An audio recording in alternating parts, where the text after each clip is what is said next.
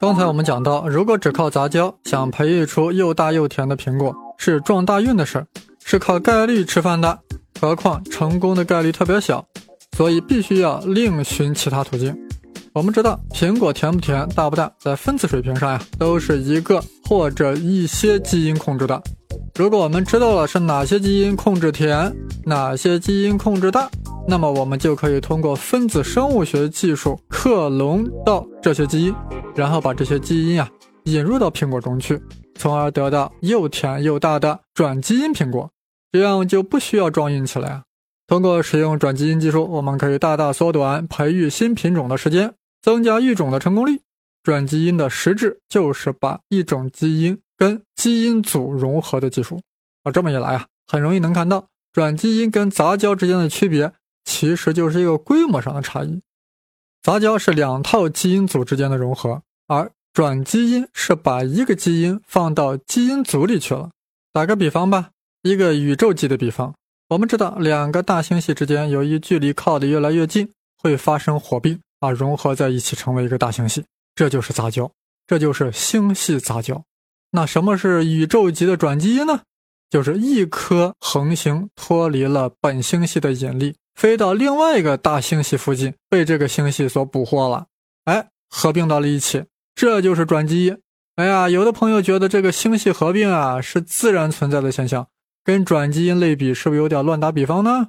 其实转基因也不是我们人类才发明的东西，在自然界里，转基因早都存在了，而且到处都是，在细菌和细菌之间，植物与细菌之间都在转基因，比我们想象的普遍的多得多。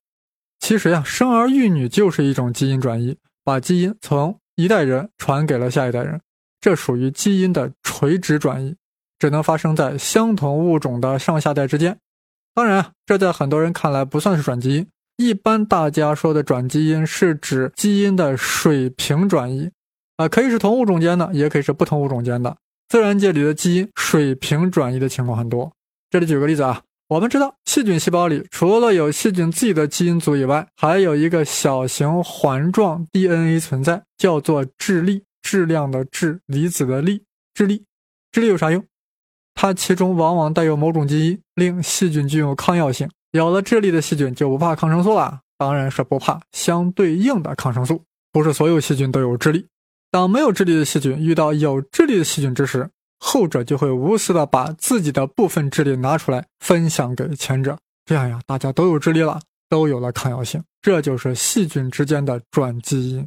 所以细菌的抗药性啊会迅速传播，令某种抗生素迅速失效，这就靠的是转基因啊。人家细菌靠转基因迅速的会获得对某种抗生素的抗药性，因为啊。一旦某个细菌获得了抗药性，就会很快的以转基因的方式分享给其他细菌。在细菌心中，好东西是一定要共享的，分享就是要转基因的。不搞转基因的细菌不是好细菌，拒绝转基因的细菌注定是要灭亡的细菌。转基因技术为什么可能存在呢？这就要说一个伟大的理论了——达尔文的进化论。达尔文认为，现在世界上所有生物都是一个共同始祖的后代。啊，别看我们人和各大生物实验室里用的这个大肠杆菌啊，看起来有天壤之别，实际上我们是失散多年的手足同胞，在这失散的亿万年间，我们走了不同的进化道路，所以才有了今天的差别。而在当初，我们都是由一个同一个单细胞生命发展而来的。呀，就算我们认同进化论，但是要让我们承认一个不起眼的细菌是我们的同胞。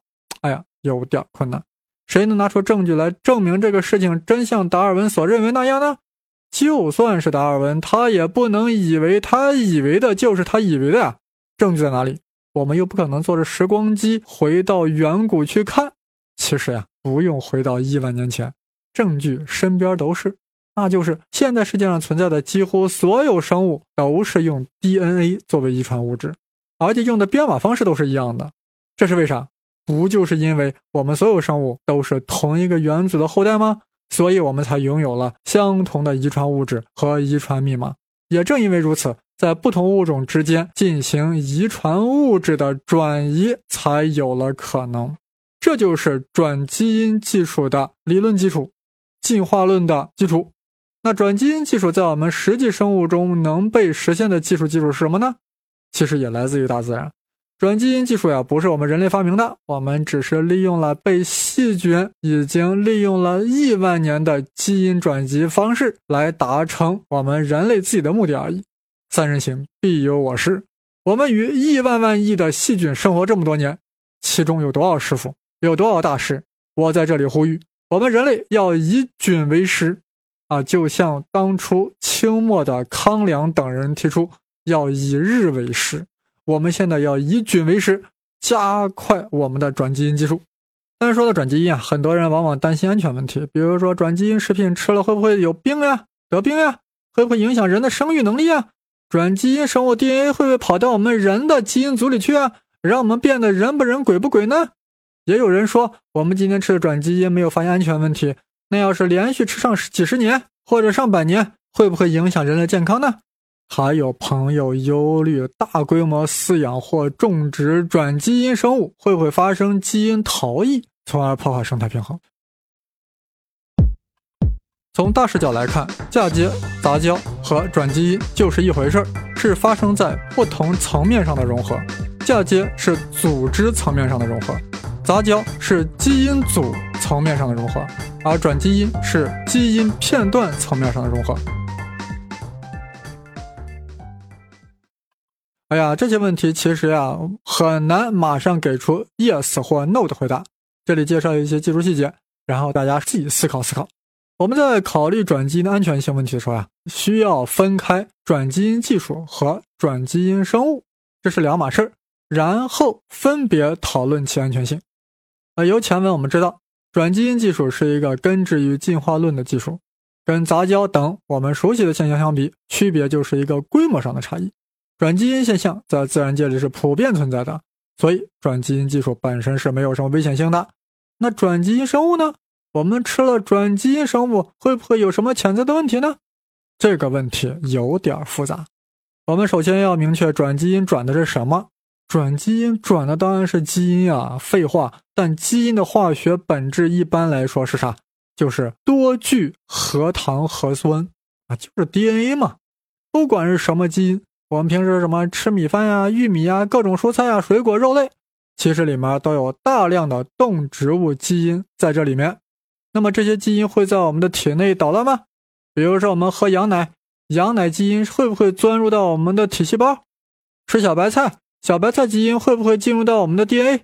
如果真要发生了，那我们岂不就变成了羊奶舞与小白菜了吗？啊，估计有朋友呵呵了，这岂不是杞人忧天吗？但是，一旦将一些玉米的基因引入水稻，生产出能补充维生素 A 的黄金大米，很多朋友就开始担心玉米基因会影响人类健康了。这是为啥呢？我想呀，主要原因可能在于大家受到。转基因这个“转”字的影响，哇，转基因这名字听着很残火。我们是把玉米基因转到水稻里了，但转基因水稻却很难把它的基因转到我们的人体内，因为基因本身是不能够在细胞里随便跳来跳去的。试想一下，当你大口吃着蔬菜沙拉的时候，你担心过满口的蔬菜 DNA 会跳到你的身体内吗？当然会跳的 DNA。在生物界是存在的，很多动植物里都有。我们吃的时候呀，也并不担心它会整合到我们的体内，因为我们的消化系统会迅速高效的降解 DNA，然后把得到的材料用来作为我们自己代谢的本钱。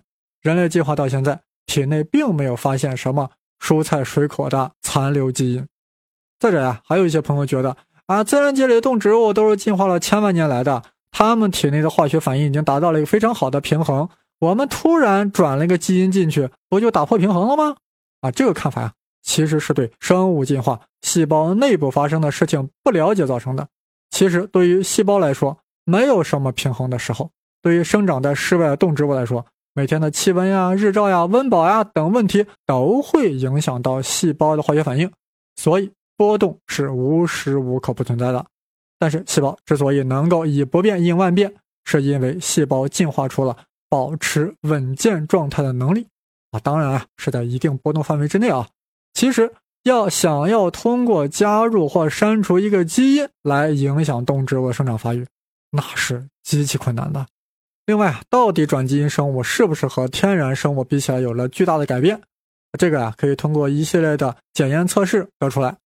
定性的和定量的实验可以帮助我们理清很多争议。千百年来，在进化上来看，就是一瞬间的事儿。我们人工筛选获得比较符合人类需求的作物和动物，也是近几千年的事儿。我们前文说过，从融合的角度来看，转基因和杂交相比，实际上就是一个规模的问题。转基因是把基因融入基因组，杂交是把两个基因组相融合。如果说担心引入一个基因破坏掉动植物的平衡状态的话，那就更应该担心两个基因组的融合所产生的后果了。那可是大规模的，岂有只担心一场小战役而不担心一场大战争的道理呢？实际上，我们人类在近几千年的时间内，通过杂交、人工筛选，创造出了大量的自然界里原来就没有的东西，比如说水稻、小麦、家猪、狗。这里就拿大家最熟悉的水稻和狗来举个例子，看看我们的祖先的杂交和筛选对野生的动植物产生了多大的改变。我们现在水稻呀，如果放到自然界去和野生水稻和杂草去 PK 的话，分分钟都会被灭掉。为啥？因为你看野生水稻啊，一到成熟稻种就马上掉到地上了，干嘛？去扎根土地繁衍后代啊！这对水稻是极好的，但是对我们人来说，咋了？我们正准备收获水稻，它马上掉到地上了，咋弄？一粒粒去捡，那多麻烦呀！于是为了省心，我们就想，哎，能不能让水稻长成熟了以后不要往地上掉，对不对？我们就开始筛选不容易自动落粒儿的水稻。所以，我们现在水稻成熟了，就乖乖的等着我们去收割。哎，我们很高兴这样去做。哎，但是从基因的角度来说，我们的祖先在无意识中已经极大的改变了水稻的基因信息，只是我们不知道而已。从自然的角度来说，这些水稻就是进化的失败品，因为没有什么生存优势，只是由于人类自己的偏好而存在。我们都知道，狗是由灰狼演变而来的。我们知道，狼都长得差不多，但狗却千奇百怪，有高大魁梧的，有小巧玲珑的，还有一些长得很奇葩的。其实，从生物分类角度来看，现在狼和各种狗都属于同类，狗就是灰狼的一个变种而已。而狗现在千奇百怪的模样，都是杂交和人工选择的结果。除了长相的差异外，狗和狼的饮食习惯也不同。狼只吃肉，狗啥都吃，这大家都知道，啥都吃。狗在跟人类相处的过程中，通过跟人类一起生活，增强了一个叫 MGAM 的基因的功能，这是肠胃消化淀粉的关键，让吃肉的狼变成了荤素兼吃的狗。我们看到的这个狗跟狼比起来，不管是样子还是生活习性，都发生了巨大改变。这些改变的背后的基础，就是人们无意识间通过杂交和筛选，对狗的基因信息进行了修改。我们在做这些筛选的时候，并没有意识到这背后的生物学基础。我们不是没有修改过动植物基因，只不过我们不知道我们已经修改过了罢了。啊，关于狗和狼呀，更细节的信息。请搜索我的另一个栏目《声考数理化》啊，当然是带竹字头的“声”。那期节目叫《贺新年生物狗与哮天犬》。呃，顺便再说一下，我又开了一个新栏目，专门讲历史。栏目的名称是《胡先生文史札记》，啊，在喜马拉雅和网易云音乐上都可以搜到。好了，我们继续说转基因啊。说到这里啊，我们必须要承认，转基因也不是百分之百安全的，因为世界上就没有百分之百的事儿，对不对？最近有研究表明，人们在进食一段时间以后啊，血液里面可以检测到一些未被完全降解的 DNA 分子。哎呀，有些朋友看到这个新闻以后很紧张呀，更加担心转基因是否会对身体造成危害。其实大可不必啊，这个研究只说明了。我们身体对于一些 DNA 的降解速度比较慢而已，普通蔬菜的 DNA 就有很多在我们的血液里可以被检测到，但是并没有发现它们整合到了我们的人类的基因组里去了。我们吃了转基因植物也是一样呀，有可能有一些 DNA 碎片会跟普通蔬菜 DNA 一样跑到我们血液里，就是待一会儿。但是所有 DNA 都一样，不管是来源于转基因植物还是天然植物，都是如此。我们既然不担心天然植物 DNA 残留在我们的血液里，我们干嘛就一定要担心转基因植物的 DNA 在我们的血液里多待一会儿呢？啊，有的人知道生产转基因生物的时候呀，为了把基因引入到动物或者植物细胞，我们需要使用细菌或者病毒作为转基因媒介。哇塞，这听起来很吓人呀！如果我们使用了细菌和病毒这样大规模的杀伤性武器，怎么能说明转基因是安全的呢？其实这也是多虑啦，因为我们在生产转基因的动物和植物的时候啊，细菌和病毒只是被用来作为媒介的，基因转化完了，细菌和病毒的成分也就被清除掉了。打个比方吧，我们知道自然界里有很多植物传粉是靠谁？靠昆虫。我们也知道有的昆虫是有毒的，对吧？但是我们吃着美味的水果的时候，有谁会担心那个昆虫有没有毒呢？昆虫只是帮着传粉的呀，对不对？传完粉，它的使命就完成，它有没有毒跟我们吃水果没关系。所以说，不管是细菌还是病毒还是昆虫，那都是遗传物质的运输机而已。我们又不吃运输机。呃，另外啊，大家可能还很有兴趣知道，现在此刻我们身体内生活着无数的细菌，它们有很多，大多数都是好细菌。不但没有给我们带来麻烦，反而会帮助我们消化食物，是我们健康生活不可缺少的。我们基因组里啊，也有无数被病毒攻击留下的痕迹。我们的基因组不是玻璃，一碰就碎。我们不是在无菌无病毒环境下精心培育出来的吹不得风、受不得雨的人儿。我们是在进化中与天地万物共存了千万年。满身都是伤疤和徽章的人，我们是与天奋斗、与万物奋斗、战无不胜的人类。一般转基因生物的体内不仅有外来的 DNA，还有这些外来 DNA 编码的蛋白质。那么这些本来不属于动植物本身蛋白质，会不会影响到我们的健康呢？我们知道，蛋白质是由二十种常见氨基酸组成的，这些蛋白质一进入到我们的体内，就会被消化系统分解。然后回收利用这些氨基酸，所以我们不用担心这些蛋白质或氨基酸啊会毒害我们的身体。但是有一个问题需要稍微讨论一下，那就是蛋白质的过敏性。人的免疫系统呀会对一些可疑的外源成分产生反应，这本来是对人体健康的一个重要防线。但有的时候我们会对一些本来不那么危险的动物也产生过度反应，俗称过敏。比如说，有的人对鸡蛋过敏，对牛奶过敏。对海鲜中的一些蛋白质过敏，如果我们的转化的基因所产生蛋白质是人体不熟悉蛋白，那是有可能会引起过敏反应的。那么转基因食品对这些要过敏的人就有潜在的危险性。但是我们一般做转基因所引入基因啊，都是人类非常了解的基因，而且生产出来转基因食品啊，都会经过各种测试、各种审查。若是对人有普遍过敏反应的可能，那很快就会被发现的，不会让投入市场让大家吃了以后才发现，是不是？比如说生产黄金大米所引入的水稻就是玉米基因里的基因，如果大家吃玉米不会过敏，那么吃黄金大米也是不会有危险的，不会过敏的。还有人担心我们吃一年、十年转基因食品可能没有问题，那吃百年、千年呢？能保证没有任何问题吗？其实我们人类本身就不是一成不变的。我们人类祖先本来吃果子、吃生食，对吧？学会用火了之后，对消化系统的改变那是相当大。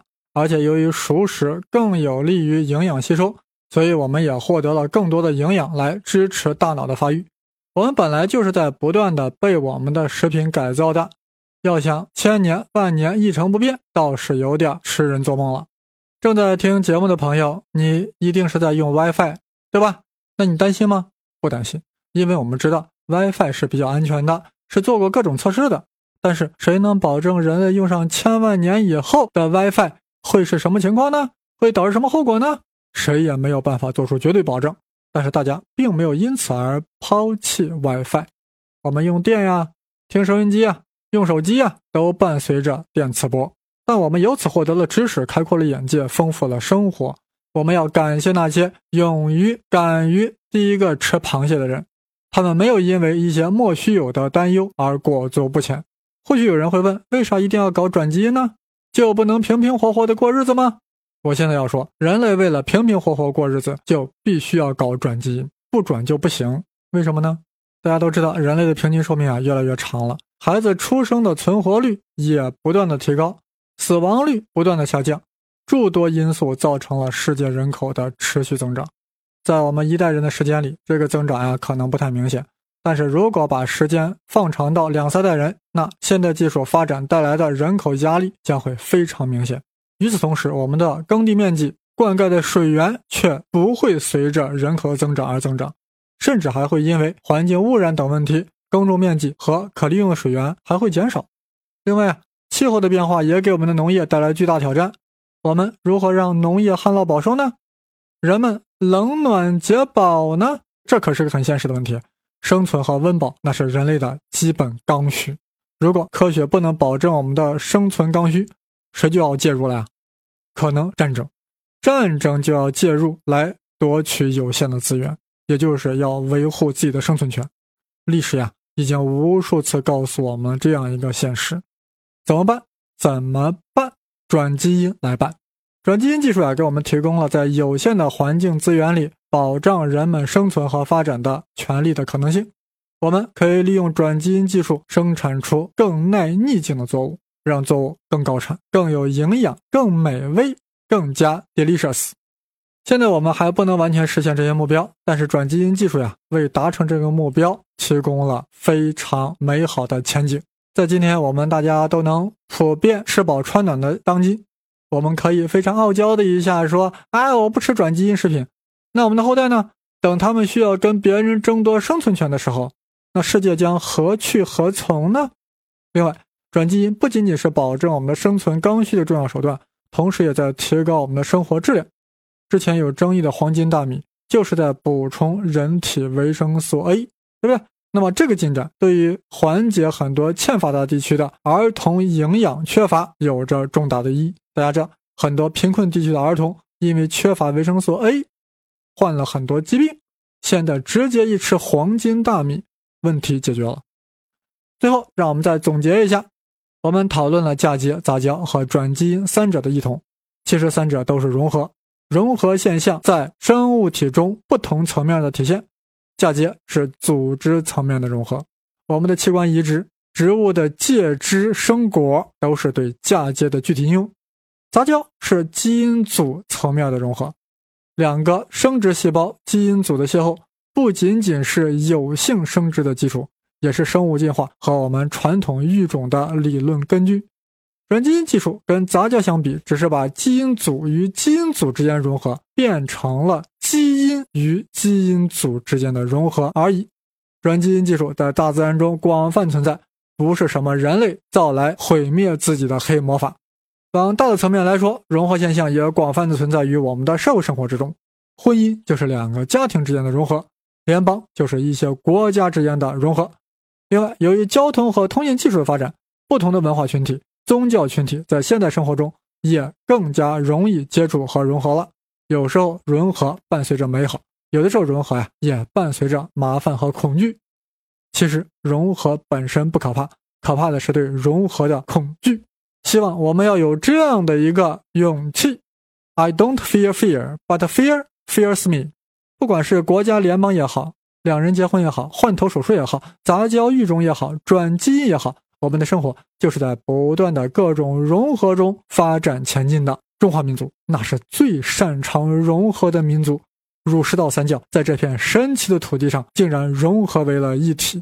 最后，让我也畅想一下，人类最终把自己再次转基因了，就是要让蓝细胞进入到我们的细胞，让他们尽快演变成为叶绿体，最终。人类将变成植物人，饿了可以吃饭，也可以出去晒太阳，还可以边吃边晒太阳。到时美食家会研究吃什么样的饭，应该晒什么样的光，可以滋味最佳，营养最平衡。比如说吃羊肉的时候就应该晒红光，可以达到红焖羊肉的滋味。哎呀，转基因真是厉害啊！